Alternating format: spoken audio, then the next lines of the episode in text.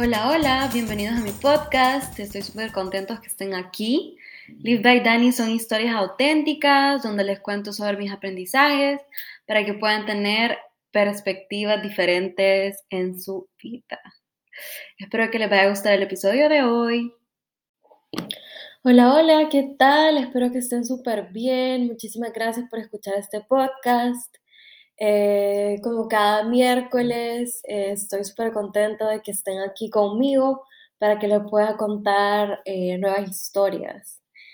Y la historia de hoy viene porque es el aniversario número 6 desde que mm, Nina vino a mi vida, Nina, mi coneja, mi conejita, em, la fui a buscar hace seis años y, y este recuerdo se lo vamos a, festejar más tarde. Le fui a comprar fresas y, lechuga y de las cosas que le gustan. Y mm, no sé si no sé si vieron en redes de que, de que creo que fue en marzo, que fue un, fue un mes súper duro porque Billuyo se murió y fue difícil y resulta que Nina también estaba súper mal, entonces Hubo un momento que incluso la veterinaria me dijo de que no lo iba a lograr, etcétera, que iba a ser una gran lucha. Y yo me acuerdo que yo le decía a Nina cuando le iba a ver que estaba hospitalizada en el veterinario, eh, le decía como que, que, que, que, iba a salir de esta, que íbamos a celebrar juntas sus, su, el aniversario número 6, que es una gran guerrera, que de verdad, ella, o sea, los conejos son súper sensibles como animalitos. Por eso es que yo no los recomiendo finalmente, si para sus hijos y cosas así. Eh, o si quieren una mascota, como que, que no cueste, la verdad es que eh, sí cuesta y son súper sensibles, entonces es fácil que, que se mueran. Billuyo, no sabemos qué le pasó. Em, que se murió así de la, de la nada, literalmente. Y, bueno, todo, toda esta historia, como que en la mañana em, me acordé de todo esto y solo empecé a llorar y llorar y llorar. me dirían por qué lloras y, y la verdad de que el episodio de hoy se trata justamente para esas personas que son como yo, que son súper sensibles. Y, y yo sé que la Nikki, porque para volver a la temporada, yo sé que la Nikki es igual que yo, yo sé que ella es igual de sensible que yo.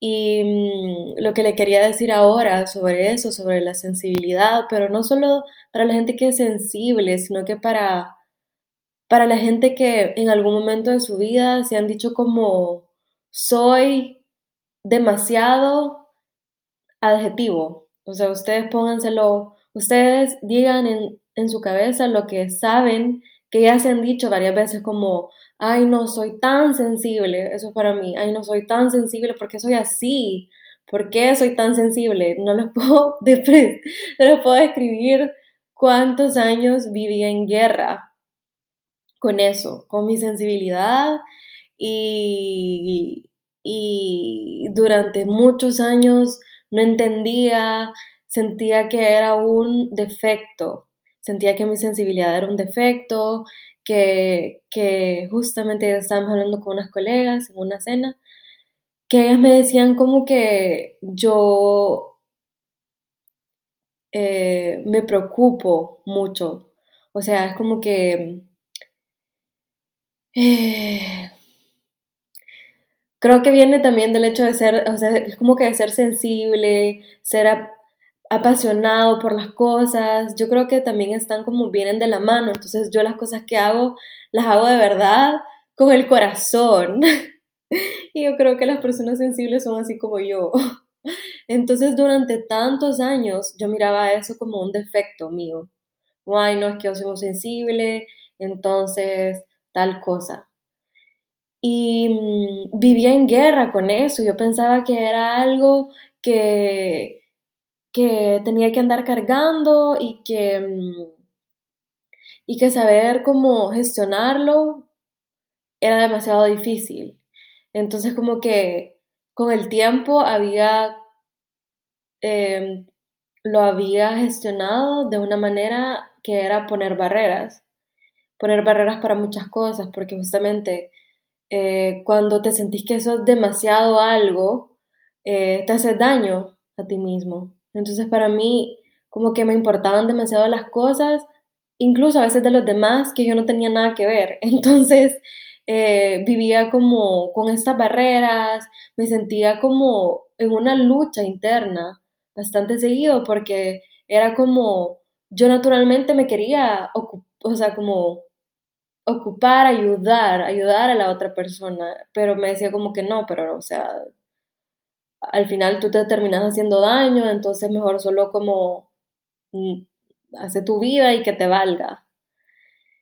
Y mm, fueron durante los últimos años, tal vez como uno o dos años, de que me dije que quería terminar de hacer esa guerra con, con, en mi caso, con esto de la sensibilidad, pero también yo siento que a veces nuestros propios, nuestros propios dones, eh, si no sabemos cómo gestionarlos bien, si no sabemos cómo nutrirlos bien o cómo ocuparlos, pueden ser como una carga, porque están siempre con nosotros, porque es un don. Y, y creo que es importante reconocer eso. Para mí, en mi caso, era reconocer que soy una persona sensible, este, trabajarlo y trabajarlo tanto que se vuelva algo sano y que se vuelva al final como una fortaleza. Y, y ahora en la mañana que estaba llorando por esa historia de la Nina, me quedé pensando como, wow, o sea, antes iba a ser como, ay no, Dani, ¿por qué estás llorando? Porque sos tan sensible que me siento desesperada de, mi, de mí misma, de mis propios sentimientos. Y, la verdad es de que hoy con el tiempo, después de haberlo, haberlo identificado, haberlo trabajado, haberlo alimentado, eh, cuidado, eh, me digo como, wow, la verdad es que es una gran fortaleza. Eh, que, que hace la diferencia para un montón de cosas, para un montón de cosas. Todos mis proyectos, este, al final me doy cuenta que gracias a esa sensibilidad es que todos mis proyectos ahorita se pueden ver como esas ramitas, esas ramitas de que están saliendo, em, de que de verdad eh, yo hago las cosas con el corazón al final de cuentas. Y justamente ahora en la mañana les había compartido a mis, a mis cercanos de que, de que mm, cuando las cosas se hacen con amor y con el corazón, este, es mucho más fácil. Y me gusta recordar también de que el amor puede muchísimo más que los miedos y que las dudas. Y esto es también así como si me siguen en redes para ver que estamos haciendo un financiamiento colectivo para, para una de mis empresas. Entonces, eh, les quería compartir esto, de que durante mucho tiempo eh, podemos sentir de que ese adjetivo que nos describe es una carga. Y yo lo que quiero decir hoy es de que hay una manera de que eso que ustedes sienten que es una carga realmente es un don. Y es un don que lo pueden poner al servicio de los demás, para ayudar a los demás, para ayudar a sus seres queridos, para ayudar al planeta, para ayudar a cualquier cosa que necesite ayuda. Eh, para mí es, es cuestión de, de, trabajarlo y también es cuestión de perspectiva. Entonces, para terminar con este episodio eh, de manera concreta, em, le quisiera decir a la Nikki de que la sensibilidad que podemos sentir em, es un don, es un regalo y que tenemos que saber cómo gestionarlo para que, para que justamente pueda hacer algo que dé muchos frutos, tantos frutos de que ayuden a las demás personas. Y otra cosa que quisiera decirle es de que somos mujeres y, que tenemos eh, ciclos, ciclos mensuales y que van a haber momentos donde va a ser como mucho más sensible por ese ciclo, por esas hormonas.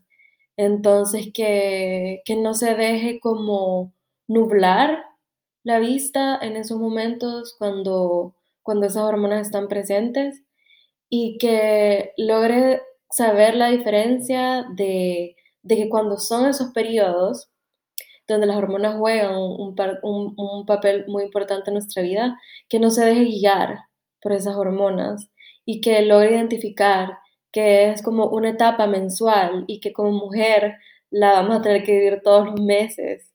Entonces que, que cuando ese momento llegue, que no se deje como ahogar eh, con todas esas emociones que puede sentir, porque como persona súper sensible, eh, cuando ese momento llega, podemos sentir esas cosas por tres o por cuatro. Entonces que es importante identificar esos momentos también y que, y que sepa de que cuando esos momentos llegan son pasajeros porque son hormonas y que, eh, que cuando esos momentos llegan también esos momentos no la definen como persona. Entonces, bueno, ese es el podcast de hoy. Qué rápido se pasaron 10 minutos. Dios mío, no lo puedo creer. ¿Cómo es la práctica? Me acuerdo que el primer podcast, este, dije como, ah, ¿cómo voy a hablar 10 minutos? Qué montón de tiempo. Y ahora con la práctica me doy cuenta que podría quedarme aquí hablando todavía media hora más. Pero quiero como, quiero quedarme en estos microcapítulos, pues en estos capítulos de 10 minutos para que los puedan acompañar en esos trayectos. Y por cierto, les quería también, les quería dar las gracias de cuando me comparten que están escuchando el podcast, que van en el carro, que lo escucharon en la mañana. Eh, de verdad que, que, me llena el día de bastante alegría ver que, que dejan que comparta un momento de su día eh, con mi voz y mis experiencias y mis historias. Así que que tengan un feliz miércoles. Mañana es feriado aquí en Francia y todavía tenía un par de días de vacaciones, entonces tengo como cinco días ahorita de vacaciones. Eh, va a ser como para descansar, em, para avanzar en mi libro también. Creo que lo voy a lograr terminar este fin de semana y, y les voy a contar mucho más de mucho más del libro de por qué va a salir, qué es lo que quiero hacer, eh, porque la verdad es que quisiera dedicarle una parte del podcast para poder explicarles, porque hago un montón de cosas y para mí todas están conectadas, pero yo sé que es como que lo que hablábamos en el episodio pasado, que son como varias cosas de diferente manera y que, bueno, ¿y cuál es la coherencia ahí adentro? Entonces, para explicárselo bien, eh, tal vez la próxima semana a un episodio de eso. Eh, así que ahí estamos pendientes. Que tengan un feliz día. Y nos vemos el próximo miércoles. Bye.